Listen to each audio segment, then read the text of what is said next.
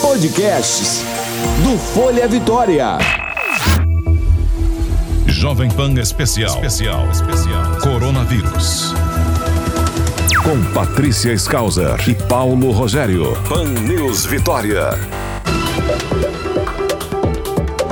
Doutora Filomena Alencar já está conosco. Bom dia, doutora. Bom dia, Patrícia. Doutora. Olá, muito... doutora, bom dia. Bom dia, Paulo. Muitos... Acabei atropelando Patrícia de novo, desculpa. Muitos ouvintes aqui participando conosco, né? Todo mundo já sabe que todo dia a senhora está aqui, depois de 11 e meia da manhã, para tirar as dúvidas dos nossos ouvintes. E a Silvani, ela mandou é, uma pergunta para a gente aqui, que a senhora vai ajudar, então, a responder essa dúvida da Silvani, que é a dúvida de muita gente. Vamos acompanhar, então, a dúvida da Silvani. Ela mandou uma mensagem de áudio pelo 997 468120. Vamos acompanhar. Olá pessoal, bom dia para vocês aí da Jovem Pan, bom dia para todos que estão ligados na rádio aí. Gostaria de agradecer a vocês por estar nos deixando alerta aí sobre o Covid-19, né? Sempre com informações novas. E eu venho aqui por meio dessa mensagem fazer uma pergunta para vocês.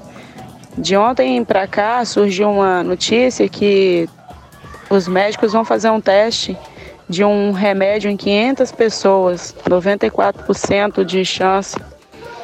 É, é real essa história? É verdade? Será que vai dar certo? Temos ainda uma segunda parte desse questionamento da Silvani. Eles não querem divulgar o nome do remédio, né, para não deixar a população tudo desesperada. Dizem que esse remédio é vendido em farmácia, mas eles não querem divulgar o nome. É verdade isso?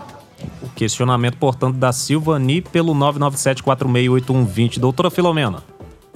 Então, é, eu não li sobre essa questão específica dela. Tem vários trabalhos sendo realizados, eu não sei exatamente qual foi a, a, a notícia que ela leu. Tem vários medicamentos sendo avaliados, mas eu acho que nesse momento, antes que a gente tenha um resultado melhor em relação a esses dados, primeiro, assim, tem que ver como o protocolo foi desenhado, quem é que está sendo responsável pelo protocolo, em geral, para que esse medicamento seja utilizado de uma forma segura, é preciso que os dados primeiro sejam avaliados. Então, geralmente não se divulga qual é o medicamento, quando ele é um medicamento que não está sendo utilizado na rotina, que pode até ser um medicamento já utilizado em outras situações, para não causar o desespero da população para ir buscar um medicamento que ainda não foi testado de forma adequada. Acho que nesse momento a gente, primeiro, tem que entender que a gente não vai ter uma solução mágica imediata. Isso é uma coisa muito importante que a população entenda. Nesse momento, a gente provavelmente vai demorar a ter uma vacina, se houver a vacina, ela vai ter que passar por vários, é, várias etapas de teste e a gente vai ter que esperar talvez meses para que isso aconteça. O que nós podemos fazer hoje e que está a nosso alcance, alcance de todos, é seguir a recomendação de isolamento social, fazer a higienização adequada das mãos, cuidar principalmente para não expor as pessoas que já estão incluídas dentro dos grupos de risco, entender que cada um precisa fazer a sua parte nesse contexto e que não é privilégio de ninguém se infectar, qualquer pessoa pode se infectar. Algumas vão evoluir mesmo sendo jovens e sem comorbidades, vão evoluir, evoluir de uma forma desfavorável e a gente não tem bola de cristal. Então, como isso é uma coisa importante, a gente precisa seguir isso e não ficar esperando uma solução mágica imediata, porque ela provavelmente não vai existir dessa forma. É, pois é, doutora. Essa informação que a Silvani está perguntando, né, foi o ministro da Ciência e Tecnologia, o Marcos Pontes, ah, tá, eu que ele falou ontem numa coletiva. Ele não qual é a medicação, eu e, vi. Isso, que foram os testes tem realizados. sendo avaliadas. E eu é... vi essa notícia, eu não sabia qual que ela tinha lido, mas li essa notícia Isso. Do, e aí, do ministro da Ciência e Tecnologia. A informação é de que mais de 2 mil medicamentos já, já foram testados e até agora nada, né? Como a senhora disse, não vai ser de uma hora para outra, então que a gente vai conseguir, infelizmente, é, descobrir aí a cura para a Covid-19. Então, tem muita gente envolvida nisso, mas a gente tem que entender que isso é um processo que tem que ser levado pelos pesquisadores que têm experiência em avaliar esse tipo de situação. Então, a gente não deve se antecipar e ficar muito ansioso esperando que isso aconteça, porque o que está ao nosso alcance a gente deve fazer. É importante que as pessoas entendam que solução mágica não há. E a gente vai demorar a ter uma solução que seja adequada, mas uma solução a gente já conhece. Está provado em vários países que o isolamento social, quanto mais adequado ele, vai, ele for feito, e a higienização adequada das pessoas, o cuidado com a higiene, o cuidado com não tocar olhos, nariz e boca, eu acho que isso deveria ser um mantra para a gente. Todo mundo precisa fazer a sua parte. É, outros ouvintes estão fazendo aqui menção também a esse medicamento. A gente tem aqui a participação do Carlos fazendo menção ao ministro Marcos Pontes, a Rosana também, as pessoas aí é, muito atentas, né, e querendo uma solução para essa pandemia o quanto antes, né? É, mas a gente precisa ficar menos ansioso. O que a gente uhum. não tem como resolver, a gente precisa esperar. Então, se cada um fizer a sua parte e ficar um pouco menos ansioso, vai ser menos angustiante esse momento que a gente está vivendo. Todos nós estamos com algum grau de ansiedade, isso é normal quando a gente tem uma doença que ainda não tem uma expectativa de uma resolução de cura imediata. Isso é normal ter ansiedade. O que a gente não deve ficar procurando é aumentar essa ansiedade querendo entender situações que muitas vezes a gente não tem condição de entender. Acho que a gente deveria esperar um pouco, todos os resultados deles vão ser divulgados. O que tiver de mais importante, isso vai ser colocado e certamente, na hora que a gente tiver alguma coisa mais concreta, vocês vão saber. Então é uma coisa que assim, a gente até estava comentando, é, eu sou, eu sou vice-presidente da Sociedade Espírito Santense Pediatria. E a gente estava comentando como é difícil todo mundo está atualizado com tudo nesse momento.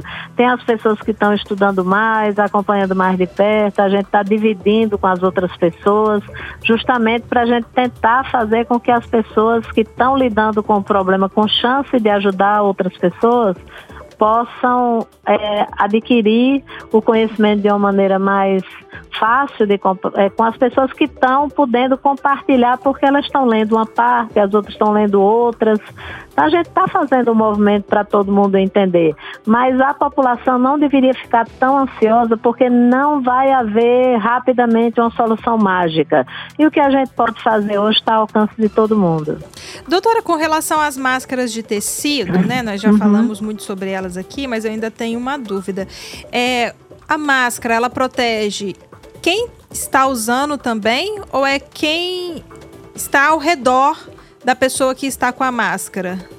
Olha, a proteção maior que a gente considera nessa situação é de eu não estar eliminando as secreções para contaminar outras pessoas. Uhum. Se cada um usa sua máscara e evita que o espirro e que a tosse vão eliminar secreções mais longe, um está protegendo o outro. Agora, de qualquer maneira, se existe algum anteparo na à frente da minha face, se alguma secreção chegar em mim, ela vai ter, mesmo que minimamente, alguma proteção para eu também não me infectar. Mas é muito mais importante no sentido de eu diminuir a eliminação mais distante das minhas secreções, lembrando que só funciona a máscara, tanto a de tecido quanto a máscara cirúrgica comum, ela só funciona se ela não estiver úmida. Então, no máximo de tempo seria duas horas, desde que não haja umidade perceptível. Então, eu devo falar menos, sempre me lembrar que ao espirrar e ao tossir eu posso estar umedecendo essa máscara e ela precisa ser trocada sempre que ela estiver úmida. Uhum. E ela não pode ser compartilhada, ela tem que ser única, é um equipamento de proteção individual, ela é da pessoa. Então é, é até interessante se existem várias pessoas na mesma família. Eu comprei várias máscaras confeccionadas por um artesã que tem duplo tecido, mas ela teve o cuidado e eu tive o cuidado também de confeccionar pares de máscaras que sejam diferentes. Então, por exemplo, a minha cor de rosa com florzinha, a do meu parente ou do meu convivente dentro de casa, ela vai ser azul, a outra vai ser de outra estampa, sempre em dupla, para que as pessoas possam se lembrar de ter o cuidado com a higienização da máscara, cuidar da própria dupla de máscaras, porque você precisa, se você tiver necessidade de sair para um lugar que você tenha mais possibilidade de se infectar, como andar de ônibus, ir, ir a uma farmácia, ir a um supermercado, que tem a possibilidade de ter mais gente que não respeite a distância ideal em termos do distanciamento social, você precisa ir com a sua máscara, não manusear a máscara após colocada, nunca retirar pegando nela pela frente, que ela pode ter alguma partícula que pode lhe infectar. Ter o cuidado de higienizar as mãos antes de colocar as mãos, após retirar, pegando só pelos elásticos ou pelas fitas que ficam atrás das orelhas higienizar as mãos tão logo seja retirada essa máscara. E ela deve ser acondicionada num envelope para ser colocada na sua bolsa ou na sua mochila para você levar para casa.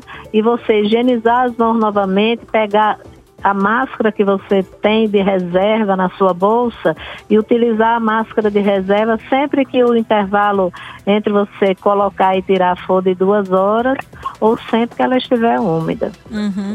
Doutora Filomena, o governo do estado divulgou ontem um site, né, com os dados atualizados sobre a Covid-19 aqui no Espírito Santo, por é, sexo, por faixa etária, por uhum. bairro também. E aí a gente tem Camburi, né, com 53 casos confirmados, depois Praia da Costa com 28. É Jardim Camburi. Isso, né? Jardim Camburi e depois Praia da Costa, né, com 28 casos confirmados. E aí o governo fala que eles querem divulgar esse número por bairro para a pessoa saber, olha só, ali do seu lado tem gente que está com a Covid-19 para ver se as pessoas é, dão a devida importância para para essa pandemia, né? A senhora acha que agora com essa divulgação, né, por bairro, isso mostra também que os bairros mais carentes aqui do Espírito Santo da Grande Vitória também já tem casos confirmados. Nós temos o bairro da Penha que tem cinco casos confirmados. A senhora acha que com isso as pessoas vão ter mais cuidado? Quem puder vai ficar mais em casa com essa Olha, divulgação?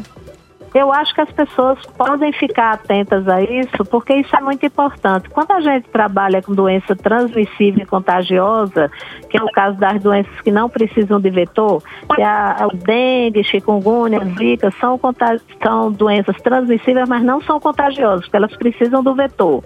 Quando você trabalha com doenças transmissíveis e contagiosas, eu preciso entender a dinâmica da doença em relação às comunidades. Então, quando a gente verifica que mesmo no bairro de mais alta classe social, a gente tem a possibilidade de ter uma quantidade maior de casos que está circulando, é um bairro, por exemplo, que tem é, mais é, habitações verticais, que a gente chama que são os edifícios, a gente há de entender que se há uma concentração nesses bairros, e eu frequento além da mesma habitação vertical, porque eu estou descendo de elevador, eu tenho que ter cuidados em relação a esse meu trajeto dentro do prédio. Eu tenho que me lembrar que não é só, só a minha casa, mas eu posso estar morando num, num prédio que tenha 60 ou mais apartamentos e todas essas pessoas, de alguma forma, elas vão se encontrar. Eu preciso entender que deve haver regras e, nesse mesmo contexto, a gente avaliar que eu também, morando no mesmo bairro, morando na mesma quadra, eu tenho a mesma padaria, a mesma farmácia, os mesmos ambientes, mas eu tenho situações diferentes quando eu contrasto uma, uma comunidade que é mais carente, em que as habitações, ao invés de terem duas pessoas morando, às vezes, em 100 metros quadrados, eu tenho 11 pessoas morando em 30, 40 metros quadrados muitas vezes. Ao invés de eu ter casas que eu possa ter isolamento individual, de um, num quarto individual para uma pessoa que esteja sintomática, eu tenho aquelas comunidades em que eu tenho dificuldade, às vezes, de fazer esse isolamento, porque são muitas pessoas morando no mesmo cômodo, muitas vezes. Uhum. E eu não tenho tantos. Eu tenho que, eu tenho que entender que existe em bairros que têm mais recurso. Muitas vezes eu tenho menos dificuldade em relação ao acesso à água e acesso à higiene, como tem nos bairros periféricos. E todos os todas essas situações, eu tenho o contexto de frequentar os mesmos locais, às vezes, com a condição melhor, por exemplo, de um supermercado ter um supervisor que está verificando se as pessoas estão mais próximas, ter os supermercados ofertando para os seus clientes, eventualmente, o álcool gel. E a gente tem, às vezes, no contexto de uma comunidade com recurso econômico menor, uma quitanda ou uma lojinha que tem um, um ambiente com menos espaço, que as pessoas muitas vezes não entendem que tem que respeitar o distanciamento social e às vezes facilitam o acesso às pessoas mais próximas para conviverem dentro de um ambiente menor e também dentro dessas comunidades com menos recurso econômico, a gente tem também grande possibilidade de ao invés das pessoas estarem fazendo o trabalho dentro de casa à distância ou estudando à distância, a gente tem as pessoas nessas comunidades mais carentes com muito mais possibilidades de na mesma casa eu ter duas ou três pessoas que precisam sair para trabalhar porque elas trabalham em serviços essenciais elas vão voltar para casa, muitas vezes sem tomar muito cuidado com relação à questão do isolamento social, a questão da higiene, a questão do uso da máscara. Então, são contextos que a gente tem coisas que a gente pode comparar, tem coisas que são mais graves numa do que na outra, mas a gente tem também a possibilidade das pessoas que têm mais condições não estarem conscientes do papel delas na transmissão e da possibilidade de qualquer pessoa estar sujeita. Então, quando eu tenho necessidade de salientar para as pessoas reiteradas vezes que ela precisa fazer a parte dela, eu tenho que me lembrar também que não é necessário nesse momento que eu precise ter um amigo ou um parente doente para eu acreditar nessa situação, porque ela está acontecendo. E é claro que as pessoas que têm menos condição de fazer o afastamento social vão ter a disseminação mais rápida, eventualmente, nessas comunidades, mas as pessoas que estão nos ambientes que são mais privilegiados, elas precisam entender que tem a parte delas também. Então eu não posso pensar que eu só vou pensar que essa doença é grave se um parente meu morrer, minha, minha irmã, minha mãe, meu tio, for internado e tiver a possibilidade de morrer, para eu entender que isso é uma situação que é para todo mundo cuidar. Se a população não entende isso, que acha que com ela não vai acontecer, se uma pessoa pensar assim, eu pensar que em cada caso uma pessoa está assim, podem ser 100, podem ser 200 que podem estar tá pensando do, da mesma forma. E esse vírus, ele é muito contagioso. Então, na verdade, se eu pensar nessa doença viral que é muito contagiosa, eu preciso fazer a minha parte. Cada pessoa tem que fazer a sua.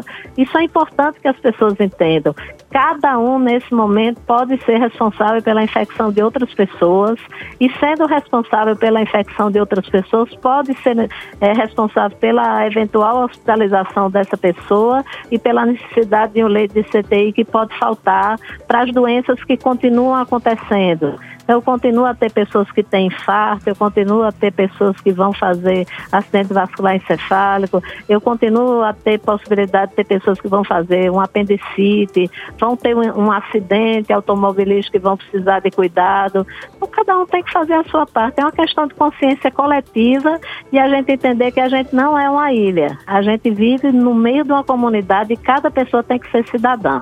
Cada pessoa tem que ser solidária. Tá certo. Doutora Filomena, muito obrigada pela participação da senhora aqui mais uma vez conosco aqui na Pan News Vitória. Tenha um bom dia. Bom dia, eu agradeço a vocês. Forte abraço e até amanhã. Um abraço, até amanhã, Paulo. Jovem Pan Informação é o melhor remédio contra o coronavírus. 90.5 Pan News Vitória.